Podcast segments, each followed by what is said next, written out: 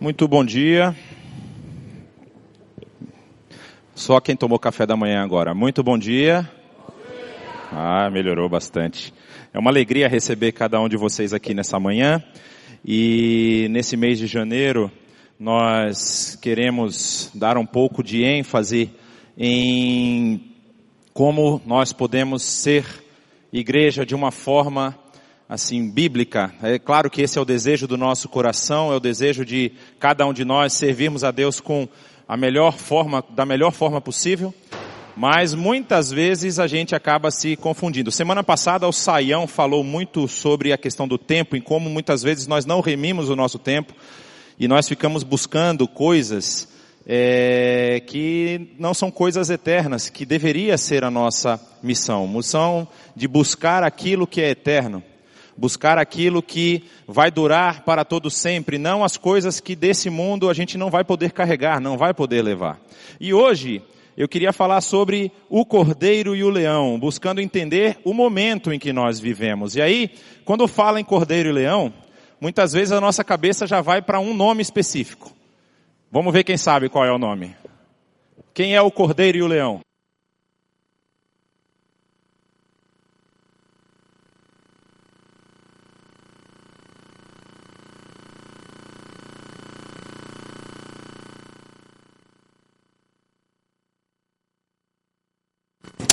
Agora estou sim.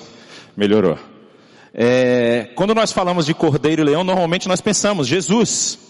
Jesus é o cordeiro que tira o pecado do mundo. Jesus é o leão da tribo de Judá. Mas aqui eu quero fazer uma analogia é, a respeito dessa figura do cordeiro e do leão, e especificamente falando sobre como cada um de nós devemos ser cordeiro e leão. E aí, calma, calma, não estou dizendo, como talvez você tenha ouvido nas últimas semanas, que você possui a capacidade de ser Deus. Não, de forma alguma.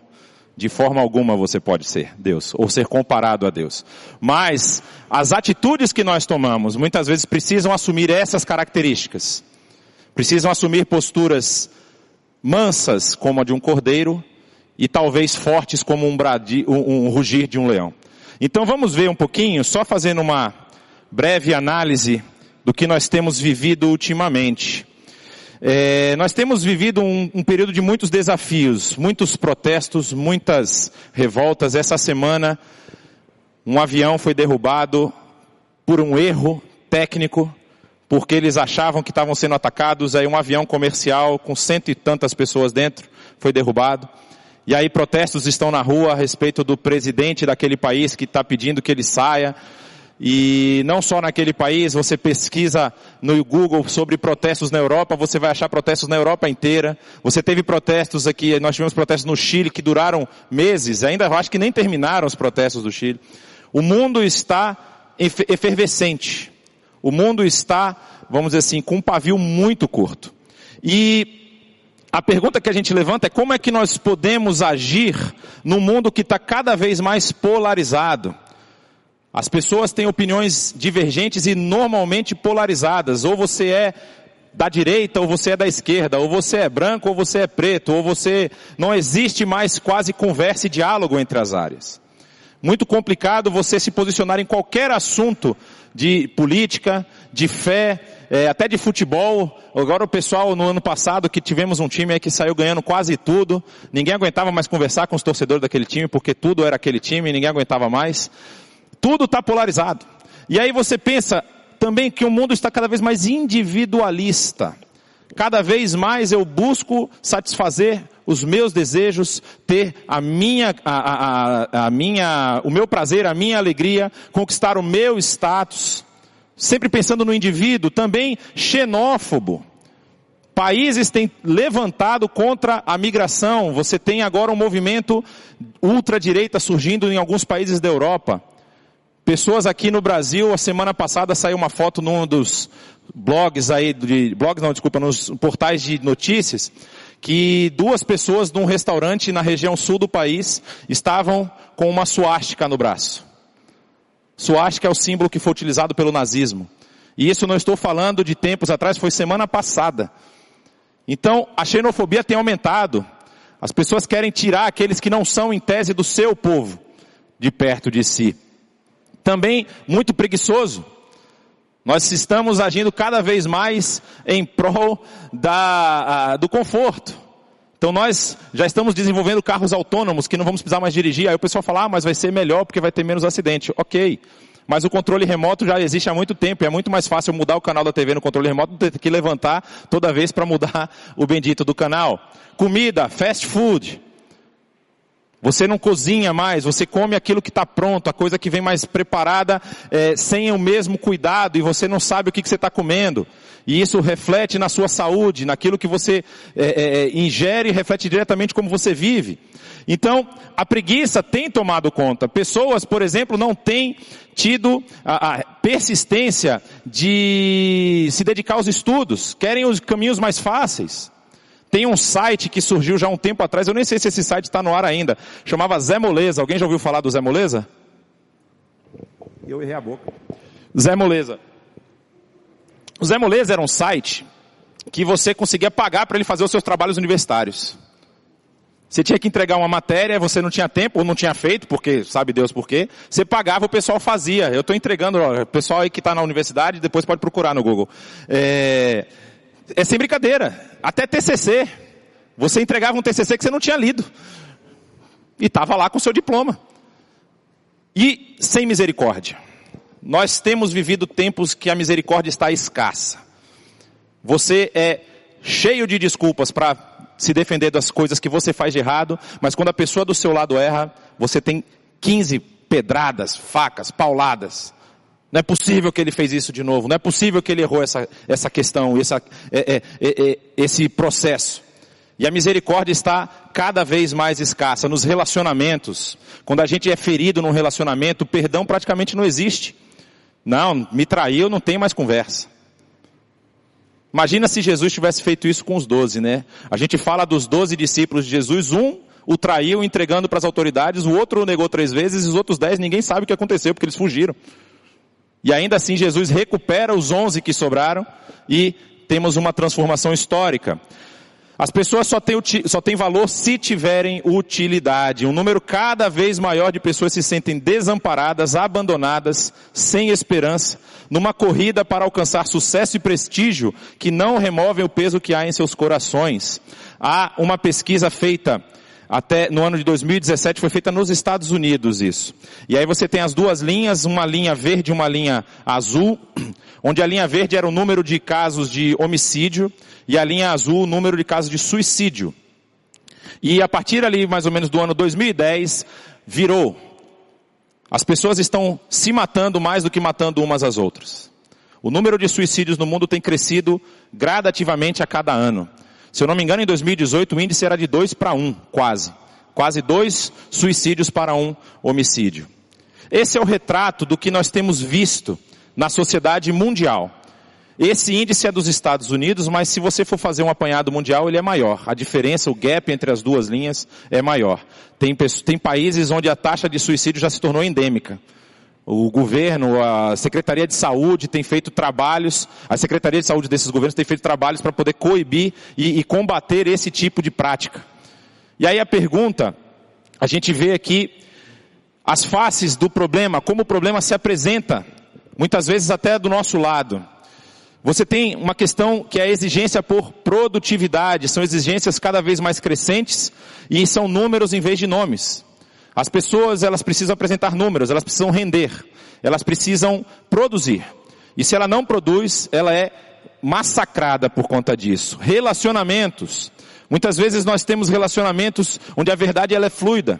A verdade ela é a sua verdade, não existe uma verdade mais. É a sua verdade, é a sua opinião, e você não consegue chegar num consenso, ganhar em vez, é, é, ganhar em tudo, e a esperteza sempre, é, é muitas vezes ela impera nos relacionamentos. Se eu estou sendo beneficiado no relacionamento, eu mantenho o relacionamento. Se não, eu descarto. Se não tem nada a me acrescentar, eu descarto. Dúvidas. Falta de fundamentos, uma educação fragilizada, pouca base, geram dúvidas nas pessoas e essas dúvidas vão criando é, é, palavras ou, ou, ou, axiomas, verdades que não são verdades na cabeça das pessoas, e elas ficam com medo de realizar qualquer coisa, que é a próxima. E aí, pelo medo do abandono, da falta de compreensão, medo de ser excluído, a pessoa não consegue se movimentar. A pessoa não consegue sair dessa espiral de, de vamos dizer assim, autocomiseração, de, de olhar para si e falar o que a depressão vai dizer, né? Esse sentimento de completa inutilidade, eu não consigo romper esse ciclo. E ele não encontra nos amigos e nos pares pessoas que consigam puxar ele desse ciclo. E aí muitas vezes, você vai conseguir entender, muitas vezes como a pessoa pensa no suicídio, pensa em tirar a própria vida. Ou então ela entra num processo depressivo longo, e as pessoas que estão ao redor dela, muitas vezes até querem ajudar, mas não têm ferramentas para isso, não são treinadas para isso, e muitas vezes não querem ajudar. Ah, isso é um problema dela, ela que se vire. Eu tenho mais o que fazer, eu estou com minha vida aqui agitada, porque eu estou num desses outros processos tentando livrar a minha própria vida. E aí a pergunta é, como nós podemos combater isso? Semana passada, quando o Saião falou sobre a questão do tempo, nós falamos que temos pessoas que pensam no tempo de trás, que estão sempre olhando para trás, lamentando coisas que não fizeram, ou pessoas que estão sempre olhando para o tempo da frente, esperando com ansiedade um futuro que não chega. Como nós podemos combater isso? Qual a resposta para tudo isso? E a resposta é simples, é o Evangelho. Não há outra resposta.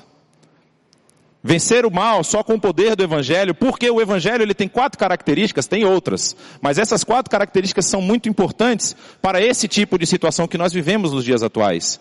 O evangelho ele é inclusivo. Ele é para todos os homens. E se eu falar aqui para todos os homens, alguém levanta a mão. E para as mulheres? Não não, não, é para as mulheres também. Porque nós vivemos o tempo da politicamente correto. Você não pode falar de um e falar, não falar do outro. Para todos. O evangelho não tem distinção de cor, de raça, de credo. O evangelho ele é para todos. E ele é comunitário porque ele inclui todos numa só família. Ele coloca todo mundo no mesmo barco. Todos nós somos feitos filhos de Deus através do sacrifício de Cristo. Então, se você se achava abandonado, você não está mais, porque agora você faz parte de uma família. E o Evangelho te coloca dentro dessa família ele também é transformador, porque ele muda o pensamento e a ação através do coração. Muita gente fala assim, ah, mas Jesus era amor. Jesus dizia que ele tinha que, você tinha que amar as pessoas, você tinha que amar até os seus inimigos. Mas isso não significa que o meu amor para simplesmente no contato com a pessoa ou no ver a pessoa fazendo algo que desagrada a Deus e eu vou dizer, não, mas eu amo aquela pessoa. Uma analogia muito importante aqui é aquela da mãe com o seu filho, ou do pai com o seu filho. E o seu filho está brincando lá fora, está brincando na lama, aí ele vai correndo, tropeça, cai, se rala e vem chorando de volta. Qualquer pai, qualquer mãe que ame realmente seu filho, vai abrir os braços e vai abraçar ele. Ô oh, meu filho, vem cá, deixa o papai cuidar de você. Mas ele não vai deixar o filho sujo. Ele não vai deixar o filho ralado. Ele vai tentar limpar o filho vai tentar cuidar, curar das feridas. Então o evangelho, ele existe para que o amor de Deus alcance as pessoas, mas que elas sejam transformadas à medida que elas caminham no evangelho. E isso muitas vezes tem sido esquecido. Muitas vezes a gente tem ouvido falar discursos que nós temos que ser, temos que aceitar o outro. Ah, mas Deus o fez assim. A imagem e semelhança de Deus ele foi criado, mas é aquela imagem de Adão antes da queda. Não a imagem de Adão pós-queda. Então, quando nós levamos o evangelho para uma pessoa, ou para algumas pessoas, ou para um grupo, nós temos que relembrar, lembrá-los de que Deus quer que eles voltem à imagem e semelhança que eles tinham antes da queda. E Jesus é essa imagem que nós devemos seguir. E a última coisa que eu aponto aqui é que o evangelho ele é autêntico. O que significa isso? Ele exige que nós nos tornemos imitadores de Cristo Jesus, mas não cópias uns dos outros. Ou seja, você tem um um, um conjunto de características, um conjunto de peculiaridades, de, de, de, de ações que fazem você ser você. E se essas ações não infringem a vontade de Deus, você pode utilizá-las para o crescimento do reino.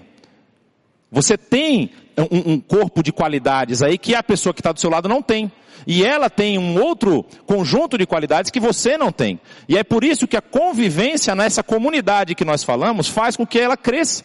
Porque você vai crescer pelas qualidades do seu amigo, da pessoa que está do seu lado, do seu cônjuge, dos seus filhos, dos seus pais, e eles vão crescer pelas qualidades que você tem. Então o Evangelho responde a tudo isso. As pessoas que estivessem, que estão, na verdade, naquela situação de desespero, de desesperança, de, de, de não conseguir enxergar uma luz no fim do túnel, uma saída, se elas são incluídas no Evangelho, se o Evangelho as alcança, elas conseguem talvez um caminho de volta. Conseguem um caminho para ter uma vida mais plena, uma vida mais, vamos dizer, é, é, é, satisfatória para elas mesmas e fazendo parte dessa comunidade do reino, essa comunidade que faz de todos nós uma só família. E aí nós falamos sobre como alcançar essa nossa geração. Porque nós vivemos um momento da geração Nutella. É a geração que é imediatista.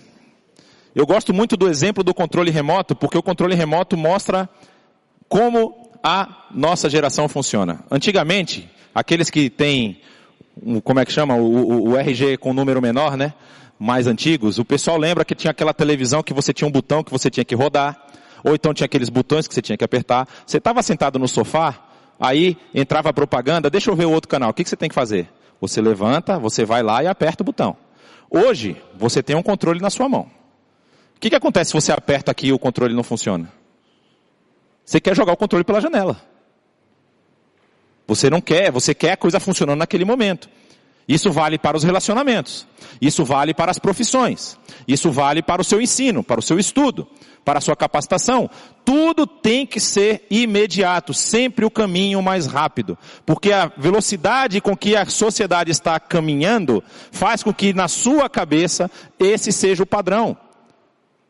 Só que a gente, quando lê o texto do, do Antigo Testamento, por exemplo, lembra que Deus, para preparar o povo para entrar na terra, foram simplesmente 40 anos. Só. Só 40 aninhos que ele preparou o povo para entrar. E ainda deu BO depois. Mas isso aí fica para uma próxima. Então vamos entender o nosso momento como sociedade. Nós estamos numa, num choque geracional. Isso tem acontecido é, em todas as esferas, trabalho, escola, dentro das casas, porque nós temos uma geração que está chegando que é chamada geração da internet, a geração que já cresceu com a internet. Eu sou da transição. Na minha época de infância não tinha internet. Quem levava notícia pra gente era o Jornal Nacional ou o Jornal da, não lembro se tinha Record na época, teve muito tempo. Manchete, Jornal da Manchete. Esse eu me lembro. Você via as notícias na televisão ou no jornal impresso. Hoje a internet tem notícia em tempo real. Você está com seu celular, de repente entra lá uma coisa, ó, oh, míssel de não sei quem bateu não sei aonde, seu time perdeu, ah, enfim. Você recebe um WhatsApp, seu parente morreu.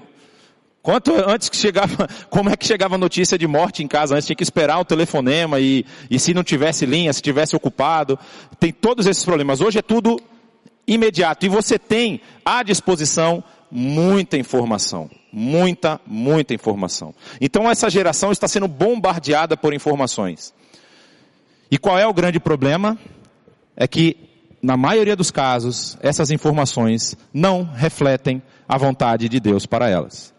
Então não é apenas informação, que seria algo, vamos dizer assim, positivo, mas também é, é, tendências, indicações, eles falam lá como é quando tem a roupa, é tendência que fala de roupa, né? Então, você tem que usar esse tipo de roupa, você tem que ler esse tipo de material, ser uma pessoa legal é a pessoa que faz isso. Olha lá aquele, aquele cara lá que tem não sei quantos mil seguidores no Instagram. Aí eu achei uma notícia fenomenal semana passada que mostrou assim, estava na capa de um dos maiores portais de notícias do Brasil. E ele colocou assim, fulano de tal deu para o seu marido, fulano de tal era um homem, tá gente? Deu para o seu marido um carro que custa 320 mil dólares. Ou reais. Eu não me lembro exatamente a moeda. Mas era um carro ultra caro. Aí depois, fulano de tal e fulano de tal dirigem o carro, mas não são habilitados. Aí eu falo, como assim? Aí a polícia esses caras não pega, né? Mas essa é, aí imagina o pessoal recebendo essas informações, ah, pô, eu posso fazer isso também. Se o cara está lá dirigindo não habilitado e não pega, por que, que eu não posso dirigir não habilitado? Então, são imediatistas. É, as pessoas exigem muito e entregam muito pouco. O pessoal que é da área de, de, de business aqui, que tem empresas que contratam e demitem pessoas, sabem quão difícil tem sido pegar pessoas da nova geração e mantê-los nas empresas. Tem tido uma rotatividade muito alta, seis meses é um time span aí muito longo para muitos desses jovens que estão entrando no mercado de trabalho. Ele entra, fica seis meses numa empresa, enjoa e sai. Ah, não quero mais. E aí a adolescência que tinha sido espichada aos 25 está chegando aos 30. Então nós temos adolescentes de 30 anos morando com os pais. E os pais que não querem largar os seus filhos adolescentes de 30 anos. E aí você chega, isso acaba gerando jovens com uma instabilidade emocional. Porque eles rapidamente se decepcionam. Se eles têm algum dos desejos ou alguma das, das, das suas é, inclinações negadas, eles não têm persistência e resiliência para poder superar isso. Isso tem sido característica do mercado. Eu tenho colegas que são do mercado financeiro, tem gente aqui da IBNU que é do mercado financeiro, e eles falam que pega um cara novo para poder trabalhar na equipe deles, o cara seis meses ele não conseguiu o prêmio que ele tinha, ele pede para sair. Ah, eu recebi uma proposta de um outro lugar. Aí vai no outro lugar, fica mais seis meses e sai. Onde está a persistência? Onde está o crescimento na carreira? O desenvolver das suas habilidades? Isso a gente está tá escasso nos dias atuais. E também são acríticos.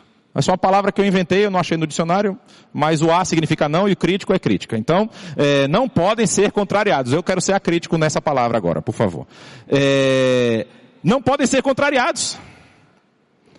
Defendem opiniões com muita força. Tem as opiniões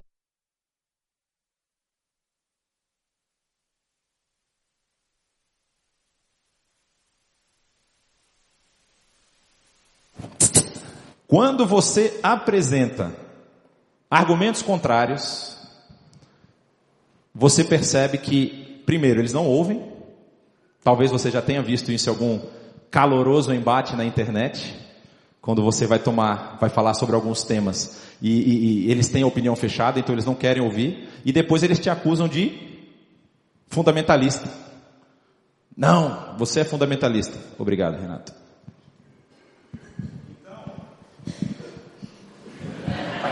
Alô, som. Obrigado, Célia. Pegadinha do Renato. É, então, essa, essa é a geração que a gente tem vivido. E quando a gente vai pensar nisso, a pergunta que eu levanto, vocês estão vendo aí, crescimento da igreja na história. Quando a gente pensa isso, a gente pergunta, por que que nós chegamos a, a, a essa situação?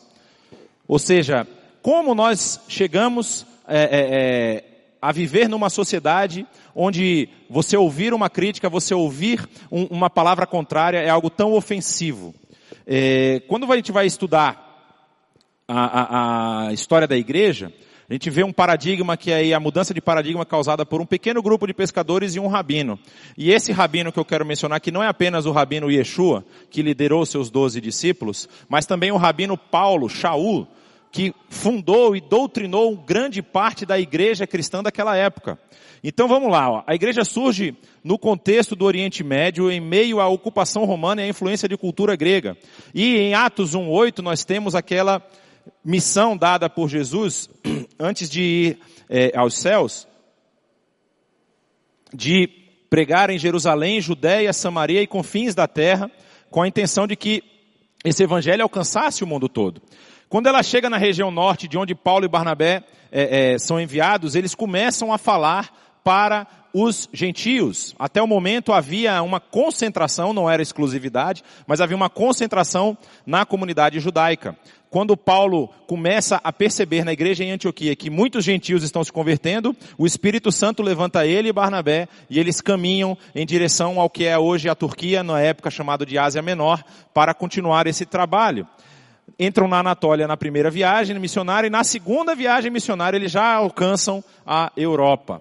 É, a gente vai falar depois no ensino na parte é, sobre Efésios e na segunda viagem, quando eles passam por Éfeso e são levados a Troade, é, na verdade é o contrário, eles vão levados a Troade, passam por Corinto e descem para Éfeso, eles já estão conquistando é, é, pessoas e falando do evangelho para cidadãos romanos dentro da, do continente europeu. Após o estabelecimento de igrejas por essas regiões, ele, o, o, o evangelho chega à capital do Império Romano, de onde vai atingir todos os cantos do território romano, do Império Romano. E aí tem duas datas muito importantes. Em 313, Constantino emite o Édito de Milão, onde ele iguala a religião cristã às religiões que já haviam, as religiões de cultos pagãos da, da, do, do, do, período lá. Então, por exemplo, uma, um cristão não poderia ser mais preso por praticar a sua religião. E no ano 380, o imperador Teodósio emite o Édito de Tessalônica, que é o édito que transforma o cristianismo na religião oficial de todo o império. Então o cristianismo expandiu nesses 380 anos, chegando a conquistar a liderança do império e se tornando aí a igreja principal é, de toda a região. Vou dar aqui um, um tempo para a gente só analisar um pequeno vídeo de como essa expansão acontece. Isso vem até os anos, os, os dias de hoje. Então ela começa ali na no, na região do Oriente Médio, se expande pela Europa, vocês vão ver aí que por volta do ano 380 ela já está praticamente em toda a extensão do Império Romano, e posteriormente vai surgir aqui na Península Arábica, que é essa península aqui embaixo, um movimento contrário ao cristianismo, conhecido como islamismo, por Muhammad, por volta aí do ano 600 e alguma coisa, daqui a pouco, ó, diminui a presença cristã na região da Península Arábica e vai diminuindo também na região do, do Extremo Oriente. É, e aí vai conquistando a Europa. E até mais ou menos o ano 1600, 1300, perdão, toda a Europa já está cristianizada. Toda a Europa já conhece o Evangelho e muitos têm se convertido ao Evangelho. Há ainda resistência das religiões anteriores, mas essa resistência acaba sendo é, dirimida com o tempo. E a partir mais ou menos do ano 1500 e alguma coisa, nós temos o salto para as Américas e à medida que segue, você vai vendo conquistando lá a parte norte da Rússia, hoje talvez um dos maiores países cristãos do mundo, e América do Norte, América do Sul, chegando até as datas, os dias atuais. Então esse basicamente é o retrato que nós encontramos. Esse vídeo termina aí em 2016, mas esse é o retrato que nós encontramos do cristianismo no mundo. Regiões que estão em verde aí são extremamente cristianizadas. É, regiões em vermelho são povos que são considerados povos não alcançados, e as regiões em amarelo são aquelas chamadas formais ou nominais. Então, se você olhar hoje para o quadro europeu, e principalmente na Rússia, você tem um quadro de cristianismo nominal. De cristianismo que é apenas de rituais e de festas, mas que não é vivido na prática. Tem um número que assusta um pouco, na Escandinávia, é, foi feita uma pesquisa, e alguns países lá do norte disseram, as pessoas disseram que para 80% dos entrevistados, religião, na verdade, cristianismo não era uma coisa relevante. 80% dos entrevistados. Na semana passada, caiu no meu colo um vídeo que é de 2016. Um vídeo de um grupo de pessoas na Grécia. 2016. E eles existem até hoje. É um grupo de pessoas na Grécia que estava fazendo cultos aos deuses do Olimpo voltando aos cultos anteriores ao cristianismo. E aí a pergunta que se faz é, essas pessoas que têm poder de, de falar contra o cristianismo, nós tivemos no final do ano todo um movimento, uma celeuma, a respeito de um especial de Natal, e muita gente tomou partido e, e quis tomar posição a respeito daquilo. A pergunta que se faz é como é que esses, essas pessoas têm a, o direito e a permissão de fazer isso? A resposta está aqui, porque eles estão em países de maioria cristã. Países que foram fundados dentro da matriz judaico-cristã são países que têm uma permissividade maior. É muito interessante, você conversa com qualquer pessoa que é desses movimentos LGBT, e aí ele fala assim, é um absurdo o que está acontecendo, os Estados Unidos, o imperialismo norte-americano, estão atacando lá os países do Oriente Médio. Só que eles não sabem que lá eles matam gays. Parece que esquece, sai da cabeça. O Irã joga gays de cima de prédios. E o pessoal da LGBT defendendo o Irã agora nessa confusão. Então realmente, a liberdade para falar besteira está aí. Eles podem falar o que eles quiserem. Mas eles só têm essa liberdade por conta do cristianismo. Porque o cristianismo respeita o outro. Um cristianismo verdadeiro e autêntico. Só que o problema está, e aí eu volto à minha pergunta inicial. Quando nós temos que ter uma postura de cordeiro? Quando nós temos que ter uma postura de leão? E aí nós vamos ver números. No Brasil nós somos 220 milhões de habitantes, mais ou menos. Dos 123, é, desses 220, 123 milhões se declaram católicos, 42 milhões evangélicos. Diz ali que mais ou menos 40% dos católicos se declaram não praticantes. Mas os que se envolvem mesmo em atividades são cerca de 26%. Então esse número pode ser um pouco maior. Dos evangélicos, nós temos 2,9% de evangélicos que se declaram não praticantes. O que, é um evangélico não praticante? Se alguém souber, por favor, me encontra no final e me explica, porque eu não consigo entender. Como uma pessoa diz que segue a Jesus, mas não pratica? Se a única forma de você saber se a pessoa é evangélica ou não é pela prática, é pela vida que ela leva. 30, 20 a 30%, essa é a nossa média de contribuintes, de pessoas que apostam no projeto.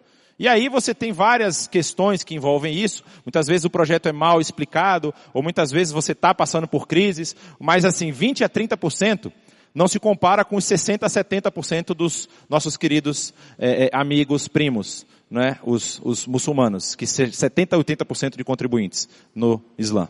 Então, é meio complicado você entender esse tipo de coisa.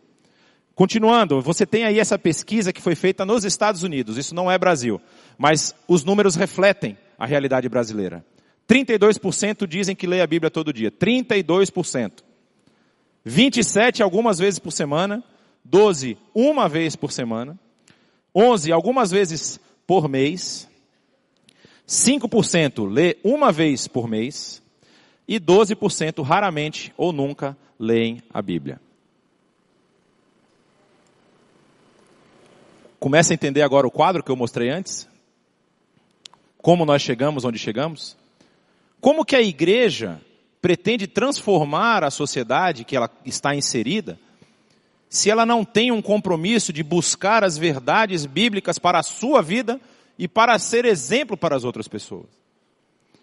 Porque isso, é, é, é, esse tipo de postura, quando nós devemos nos portar como leão e quando devemos ser mansos como um cordeiro, esse tipo de postura, ela não, não, não, vamos dizer assim, não causa impacto nas redes sociais. Ela não causa impacto nos grandes eventos ou nas grandes notícias que nós vemos. Ela causa impacto no um a um, no seu lado.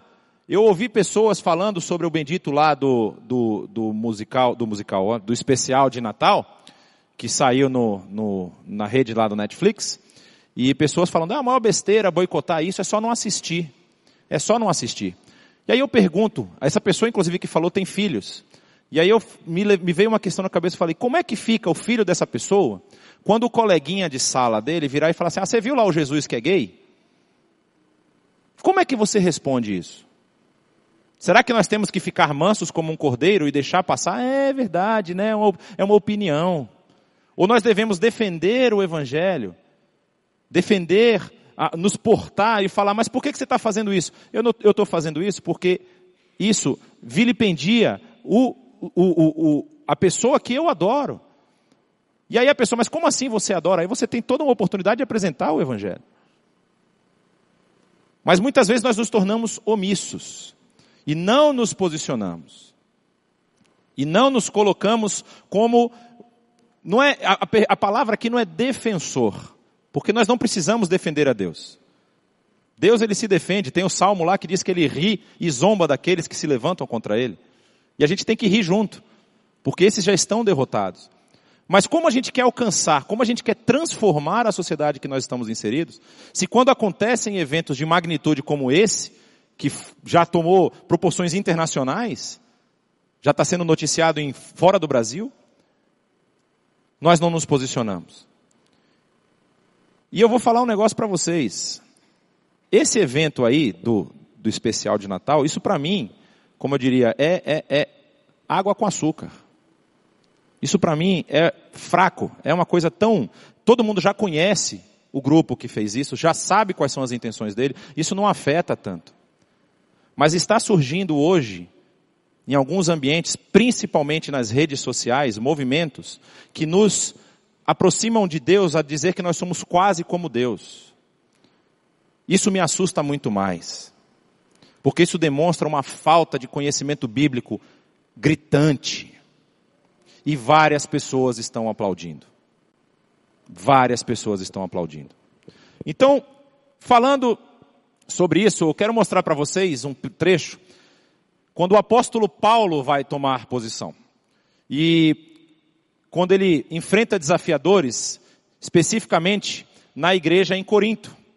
E aqui você pode ver um resumo das viagens missionárias dele. Ele, na segunda viagem, ele passa por Corinto e Éfeso, passa um ano e meio em Corinto, depois rapidamente ele passa por Éfeso, e na terceira viagem ele passa dois anos e meio em Éfeso, e é provavelmente nesse período que ele escreve as suas cartas a Corinto. E esses são na segunda e terceira viagem. E qual era a importância de Corinto? Porque Corinto era uma capital de uma das províncias romanas. Ela tinha um dos portos mais antigos da Grécia e que foi amplamente utilizado pelo Império Romano, que fazia a travessia do Mar Egeu aí para o Golfo de Corinto, para que os navios não tivessem que dar a volta na península do Peloponeso, que era uma volta perigosa e muito mais longa. E era uma cidade que tinha uma população de 200 mil habitantes, mas tinha problemas nessa cidade. Era uma cidade que era conhecida por sua imoralidade era o verbo corintianizar que surge por volta do ano 500 antes de Cristo, significava praticar é, imoralidade sexual. E ela foi uma cidade que os romanos ficaram tão assustados com a sua promiscuidade que eles destruíram completamente a cidade no ano 146.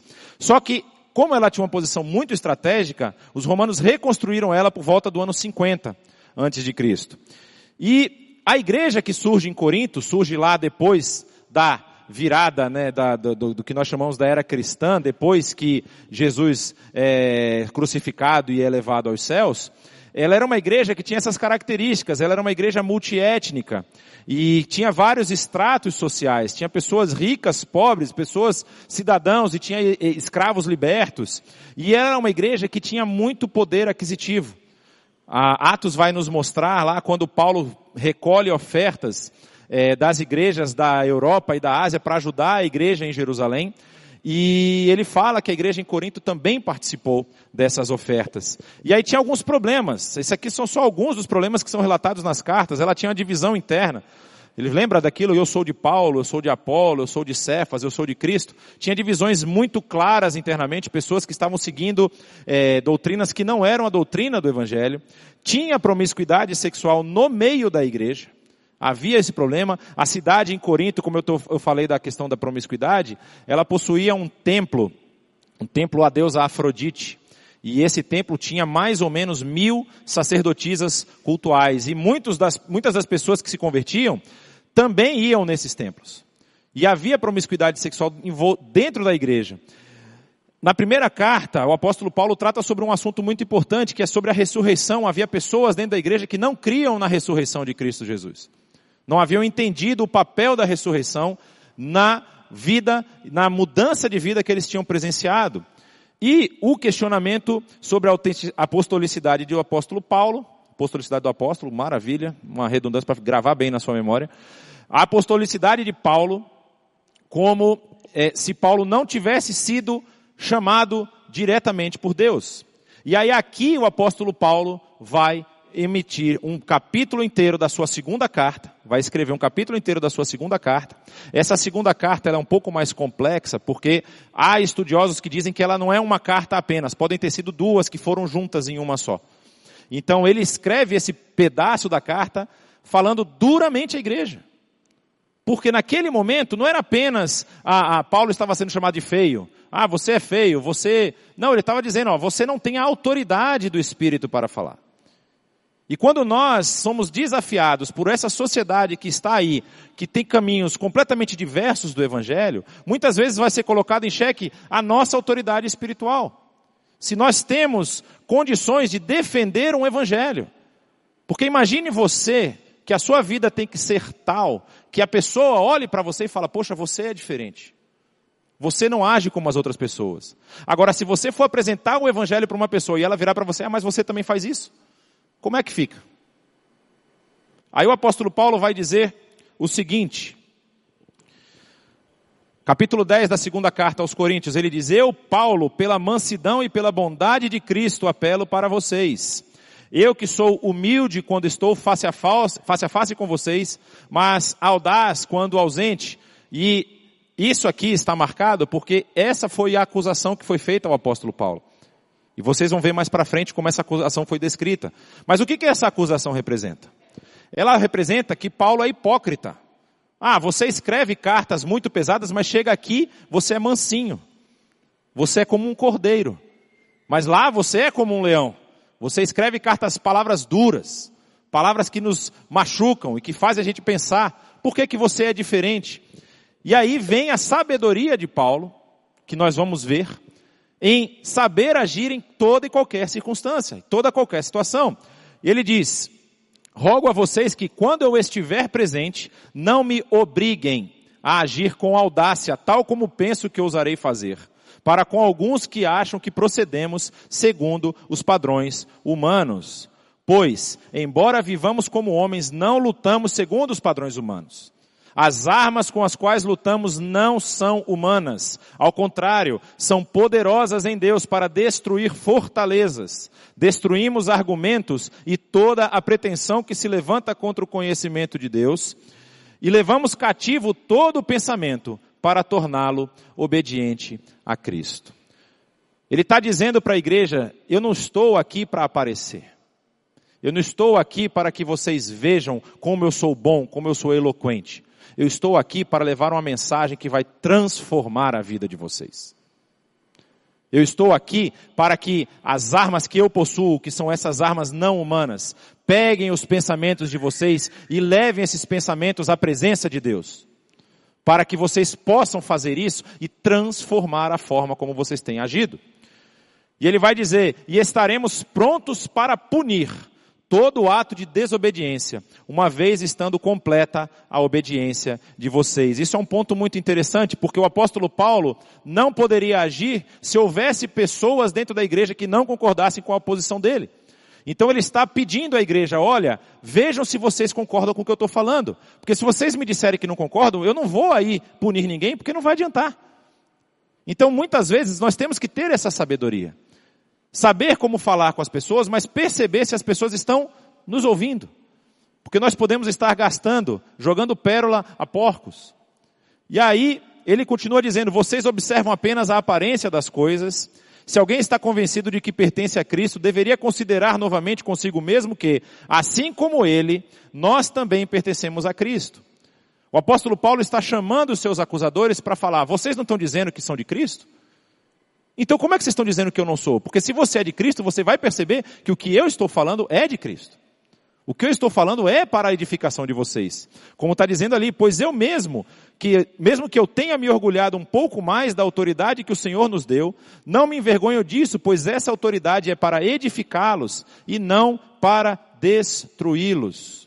Não quero que pareça que estou tentando amedrontá-los com as minhas cartas, pois alguns dizem, as cartas dele são duras e fortes, mas ele pessoalmente não impressiona e sua palavra é desprezível. Muitas vezes você vai precisar se posicionar, você vai precisar, vou fazer assim, fazer uma defesa da sua postura diante do evangelho, mas muitas vezes você vai ter que ser manso, você vai ter que ser calmo, você vai ter que ouvir, você vai ter que entender a questão, a questão que a pessoa está te trazendo. Não adianta você pegar todo e qualquer erro, toda e qualquer falha e paulear a pessoa. Você não constrói nada com isso. E é isso que o apóstolo Paulo tinha entendido. Quando eu estou na igreja, eu estou lá para confortá-los, para mostrá-los que há uma saída, para que, para que eles vejam que a situação que eles vivem tem um caminho de saída. Mas se Paulo fosse grosso, se fosse forte, rígido toda vez, ele provavelmente teria desanimado muitos. E muitos desses teriam saído. Mas ele não deixa de pontuar quando precisa pontuar. Quando o apóstolo Paulo escreve a sua primeira carta, é muito provável que ele tenha recebido notícias, muito provável não, a carta fala isso, que ele recebe notícias de uma família que o visita em Éfeso. E como ele não está presente para saber exatamente o que, que aconteceu, ele escreve um trecho da sua carta muito duro, inclusive pedindo que uma pessoa seja expulsa da comunidade, para que aquilo se torne um padrão. Não porque ele está afrontando aquela pessoa, ou ele está querendo pegar uma pessoa específica. Mas ele precisa falar, o padrão de vocês precisa ser esse. Se esse tipo de comportamento acontecer de novo, vocês precisam se afastar dessa pessoa. Por isso que as cartas são duras. Mas se ele estivesse presente na, na, na comunidade, ele poderia tratar caso a caso. Então essa talvez tem que ser nossa postura. Quando as pessoas elas questionam o evangelho, muitas pessoas me perguntaram que quando surgiu o um movimento de boicote ao Netflix, eu fui uma das pessoas que falei, olha, eu acho que realmente é preciso fazer. E as pessoas perguntaram, nossa, você acha que isso vai ter um efeito? Eu falei, eu não estou tão preocupado com o efeito. Eu estou preocupado com o que causou isso. Porque eu paguei o Netflix pelo menos há um ano. Tem lá a minha assinatura. O que, que eles fizeram com o dinheiro que eu paguei? Fizeram um especial desse. Falei, eu vou continuar deixando meu dinheiro fazer parte disso? Não vai mais. Vou me posicionar dessa forma. Ah, mas não adianta, porque tem os outros canais que fazem. De repente é um momento para você rever tudo o que você está assistindo. De repente você está perdendo muito tempo assistindo muita coisa, e eu posso falar, eu estou com vocês. Eu não estou falando aqui, eu estou falando da plataforma, mas eu não estou falando de um lugar mais alto. Quantas horas você perde assistindo coisa na televisão? Mas você pode talvez aproveitar esse tempo para estudar a Bíblia ou para ver conteúdos que sejam de aprimoramento do seu conhecimento. Mas muitas vezes nós queremos, lembra dos daqueles que são imediatistas, queremos uma saciação daquelas, do, do, do sentimento de, de, de, de, opressão que nós temos Ah, eu preciso divertir, preciso abstrair, eu preciso é, limpar a minha mente. Então eu vou assistir aqui um, um, algo que me traga alegria. E a nossa alegria deveria estar na lei do Senhor. Como diz o Salmo 1. Nós deveríamos ter a alegria de estudar a lei do Senhor. E eu sei que no mundo que nós vivemos é complicado. Vou falar mais uma experiência pessoal aqui. Eu trabalho com programação durante a semana, em algumas vezes. E eu leio linha de código o dia inteiro. O dia inteiro. Aí chega de noite, como é que eu vou ler o texto bíblico? Aí eu tenho encontrado uma saída boa, que é ouvir o texto bíblico. Você tem aplicativos que você ouve o texto. Isso já te ajuda. Já te ajuda de alguma forma. Temos ferramentas para isso. Mas a questão é que quando essas coisas acontecem, as pessoas que estão no seu círculo de influência estão olhando para você. Estão olhando para você. Então, muitas vezes, tomar uma postura mais energética, ela se torna, não vou dizer que é imprescindível, mas ela é necessária e causa um impacto muito mais positivo do que a gente possa achar. Agora, eu vou falar para vocês, fomos muito criticados. Muito criticados. Muito, muito, muito criticados por pessoas do nosso convívio. Pessoas que não entenderam o que foi feito. Não é simplesmente para dizer, olha como eu sou bom. É para dizer, eu repudio esse tipo de atitude. Da mesma forma, quando eu falo do especial de Natal, eu falo desses pregadores itinerantes, que eu não vou dizer que eles, essas pessoas são pastores, me desculpem, mas essas pessoas que têm pregado atrocidades da Bíblia precisam sim ser combatidas, porque o ambiente é público. Eles estão indo publicamente e pregando coisas que não são bíblicas. E nós precisamos combater isso. O apóstolo Paulo fazia isso. O apóstolo Paulo ele ia pregar onde? Dentro da sinagoga. Depois ele ia para a praça se fosse necessário. Nós precisamos nos posicionar. Agora, quando uma pessoa chegar para você querendo conversar, você não tem que vir como um leão. Você tem que ir com calma, ouvir a pessoa, mostrar a pessoa dentro do texto, dentro da palavra de Deus, onde as, as, as afirmações e as coisas que estão acontecendo precisam é, é, de embate. E para isso, você precisa conhecer o texto. Você precisa estudar o texto. E ele continua dizendo: saibam tais pessoas que aquilo que somos em cartas, quando estamos ausentes, seremos em atos quando estivermos presentes. Não temos a pretensão de nos igualar ou de nos comparar com alguns que se recomendam a si mesmos. Quando eles se medem eles e se comparam consigo mesmos, agem sem entendimento. Nós, porém, não nos gloriaremos além do limite adequado, mas limitaremos o nosso orgulho à esfera de ação que Deus nos confiou, a qual alcança vocês, inclusive. Não estamos indo longe demais em nosso orgulho, como seria se não tivéssemos chegado até, chegado até vocês, pois chegamos a vocês com o Evangelho de Cristo. E ele está dizendo aqui, vocês estão dizendo que eu sou orgulhoso, que eu falo que eu sou um apóstolo para poder ter autoridade. Não. Eu falo que eu sou um apóstolo para mostrar para vocês que o que eu levei para vocês foi o evangelho e nada mais. E é isso que nós temos que fazer. Quando nós nos posicionamos, nós não temos que nos posicionar com a intenção de aparecer ou de sermos vistos pelas pessoas ou pela sociedade como pessoas de um grau maior. Não. Nós estamos nos posicionando para mostrar o que, que é o Evangelho. Para que as pessoas entendam o Evangelho. Da mesma forma, não vamos além de nossos limites, gloriando-nos tra de trabalhos que outros fizeram. Nossa esperança é que à medida que for crescendo a fé que vocês têm, nossa atuação entre vocês aumente ainda mais, para que possamos pregar o Evangelho nas regiões que estão além de vocês, sem nos vangloriarmos de trabalho já realizado em território de outro.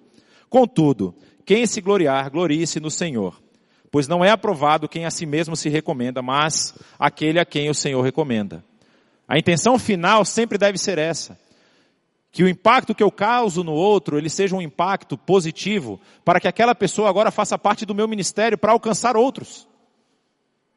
Não do meu ministério pessoal, mas do ministério que me foi confiado por Cristo Jesus. Então, quando a gente precisa tomar uma atitude, tomar uma ação, a gente precisa pensar como nós podemos utilizar as nossas oportunidades. Primeira coisa é esse discernimento, é buscar discernimento em Deus. Acontece um evento, alguma coisa, o discernimento é, Tá fala que Paulo aponta para o principal, sua autoridade não é humana, mas vem daquele que o chamou para o ministério. E a pergunta é: nós temos essa autoridade? Será que eu estou vivendo uma vida que pode refletir o Evangelho de forma clara, para que as pessoas vejam o Evangelho através de mim? Devemos buscar sempre orientação divina para agirmos com segurança e outra, não temer as represálias, porque o Evangelho ele sempre vai incomodar. O Evangelho ele sempre vai causar impacto, e o impacto, se a pessoa não quiser ouvir, vai ser negativo na vida dela. E ela vai retrucar, ela vai reagir sempre vai haver movimento contrário. E quanto maior for o impacto causado, maior será a resistência. Não responder com ódio, mas sim com amor, com firmeza e com amor. Porque o seu objetivo não é destruir a pessoa do outro lado, mas é mostrar que ela também é amada por Cristo Jesus. Como diz o poeta, é preciso amar as pessoas como se não houvesse o amanhã. Eu lembrei dessa música quando eu estava escrevendo isso. Porque se você parar para pensar, realmente não há. Não há. O seu amanhã, você que serve a Cristo Jesus está garantido. E das outras pessoas? Será que elas têm um amanhã? Deus pode estar te colocando numa posição para que você seja a influência que essa pessoa precisa ouvir. E última coisa, não perder a esperança. Paulo almeja que a transformação daquela igreja possa aumentar a sua ação através dela. Ou seja, o nosso objetivo sempre deve ser esse, buscar alcançar pessoas para o reino, para que o amor de Deus haja, é, deixando que o amor de Deus haja em nossos corações, não buscar para ministério pessoal, para que nosso nome seja chamado, mas para que Cristo transforme a vida daquelas pessoas. Para que as pessoas ouvindo o evangelho possam ter as suas atitudes e as suas, os seus caminhos transformados. Por último, eu queria só deixar isso com toda a dificuldade, com todas as lutas e os embates que nós vivemos, a gente precisa sempre lembrar: o Evangelho de Cristo já é vencedor. O Evangelho de Cristo, se nós não defendermos o Evangelho, ele já venceu. E Deus nos chama para participarmos dessa vitória, para construirmos uma sociedade e um mundo que caminhe em direção à Sua palavra, que caminhe em direção a obedecer os mandamentos de Cristo. Nós vamos enfrentar resistência. Muita gente vai rejeitar isso. Mas isso não nos deve deixar numa posição de conforto, de achar, ah, bom, já está tudo feito mesmo. Deus quer que nós participemos. Ele nos comanda. Jesus nos comanda a fazer isso. E eu queria orar por você nesse momento, para que você fizesse uma autoanálise de como tem sido o seu comportamento com relação à palavra de Deus, com relação à influência que você exerce para as outras pessoas. Para que através da sua vida, muitas vezes pessoas possam ser alcançadas e transformadas por esse evangelho. Abaixe sua cabeça, vamos orar. Pai, nós te agradecemos por essa manhã aqui, porque a tua palavra ela nos ensina até hoje. E nós, Pai, não queremos nos esconder. Nós não queremos nos colocar debaixo de uma proteção divina e achar que tu tens que fazer todo o trabalho, a tua obra já concluiu, a tua obra já foi feita. O Evangelho está aqui, a boa nova está aqui para nos mostrar que através de Cristo Jesus nós podemos ser restaurados. E agora o Senhor nos convida a participarmos dessa mensagem, de levar essa mensagem ao maior número de pessoas possível, para que também através do conhecimento do Evangelho a vida dessas pessoas seja transformada. A vida dessas pessoas passe da morte para uma vida eterna, para uma vida em comunhão contigo. Senhor, nos orienta e nos instrui a investirmos melhor o nosso tempo, a adquirirmos mais conhecimento da tua palavra, a nos posicionarmos quando se for necess... quando isso se fizer necessário, a colocarmos o evangelho diante, à, à frente do nosso conforto, à frente da, da, da nossa própria, do nosso próprio orgulho, que o nosso orgulho não nos impeça de sermos ferramentas nas tuas mãos para influenciar pessoas e transformar vidas. Vidas que serão transformadas através, através da ação do Teu Espírito. Usa-nos, Senhor, nós te pedimos, no nome santo do Teu Filho Jesus. Amém.